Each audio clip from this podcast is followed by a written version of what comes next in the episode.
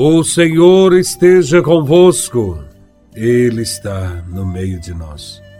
Proclamação do Evangelho de Nosso Senhor Jesus Cristo, segundo São Marcos, capítulo 3, versículos de 20 a 35. Glória a Vós, Senhor. Naquele tempo, Jesus voltou para casa com os seus discípulos e de novo se reuniu tanta gente que eles nem sequer podiam comer. Quando souberam disso, os parentes de Jesus saíram para agarrá-lo, porque diziam que estava fora de si. Os mestres da lei, que tinham vindo de Jerusalém, diziam que ele estava possuído por Beuzebu e que pelo príncipe dos demônios ele expulsava os demônios. Então Jesus os chamou e falou-lhes em parábolas: Como é que Satanás pode expulsar a Satanás? Se um reino se divide contra si mesmo, ele não poderá manter-se. Se uma família se divide contra si mesma, ela não poderá manter-se. Assim, se Satanás se levanta contra si mesmo, e se divide, não poderá sobreviver, mas será destruído.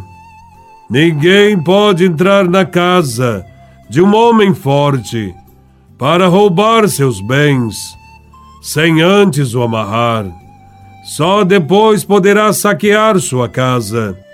Em verdade vos digo: tudo será perdoado aos homens, tanto os pecados como qualquer blasfêmia que tiverem dito. Mas quem blasfemar contra o Espírito Santo nunca será perdoado, será culpado de um pecado eterno. Jesus falou isso porque diziam: Ele está possuído por um espírito mau. Nisso chegaram sua mãe e seus irmãos. Eles ficaram do lado de fora e mandaram chamá-lo. Havia uma multidão sentada ao redor dele. Então lhe disseram: Tua mãe e teus irmãos estão lá fora, à tua procura. Ele respondeu: Quem é minha mãe? E quem são meus irmãos? E olhando para os que estavam sentados ao seu lado, disse: Aqui estão minha mãe e meus irmãos. Quem faz a vontade de Deus, esse é meu irmão, minha irmã e minha mãe. Palavra da salvação. Glória a vós, Senhor. Neste evangelho, os mestres da lei percebem que Jesus, com seu anúncio da verdade e do amor, atrai cada vez mais o povo e se tornou uma ameaça para o seu poder e seus privilégios. Temendo que Jesus se torne uma grande liderança, agora eles se empenham para difamar Jesus de Nazaré, para afastá-lo do povo.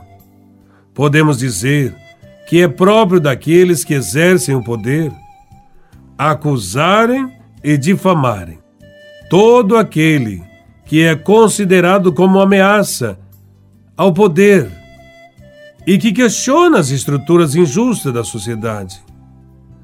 Hoje são muitos os acusados de agitadores, perturbadores da ordem, ou, em um enfoque religioso, possessos do demônio, porque gritam por justiça neste mundo.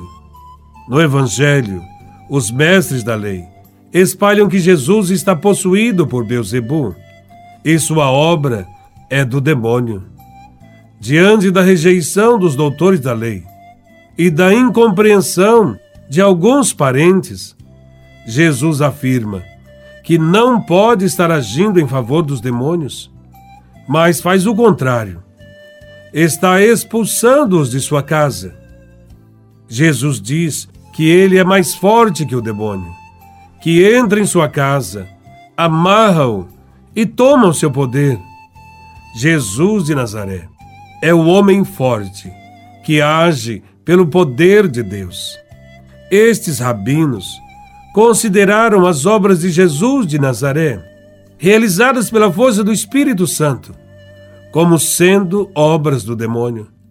Esta atitude de distorcer as coisas significa uma ruptura com o próprio amor de Deus. É um grande pecado chamar o bem de mal e o mal de bem. O Evangelho diz que a blasfêmia contra o Espírito Santo é imperdoável. A blasfêmia consiste em não aceitar a salvação que Deus oferece ao homem, mediante o mesmo Espírito agindo em Jesus Cristo. A blasfêmia é a recusa de Jesus de Nazaré e sua mensagem, que pede conversão. A blasfêmia contra o Espírito Santo é o pecado cometido pelo homem quando reivindica para si o direito de perseverar no mal. Estes ficam fechados no pecado torna-se então impossível da sua parte a conversão e, consequentemente, a remissão dos pecados. Rejeitar o amor de Jesus é rejeitar o próprio Espírito Santo, que é comunicação de vida e de amor de Deus.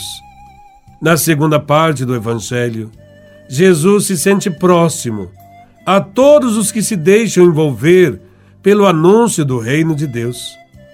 Jesus atribui o grau de parente a quem faz parte da nova comunidade de discípulos e adere à construção do reino de Deus. Portanto, as palavras de Jesus, questionando quem é sua mãe e quem são seus irmãos, revela que o dom de Deus, nele presente, não se restringe agora só aos laços de sangue para Jesus, a verdadeira família é aquela construída por pessoas que, fazendo a vontade de Deus, se tornam seus seguidores. Esta família que acolhe Cristo é uma família que ama a Deus e ao próximo e que também se solidariza com os excluídos e empobrecidos do mundo. Nenhum de nós pode ficar fora desta família. Entremos nesta comunidade dos discípulos de Cristo. Aprendamos a acolher o diferente, a ajudar quem precisa. Na comunidade, ouçamos sempre Sua palavra de amor e coloquemos em prática a misericórdia para com todas as pessoas.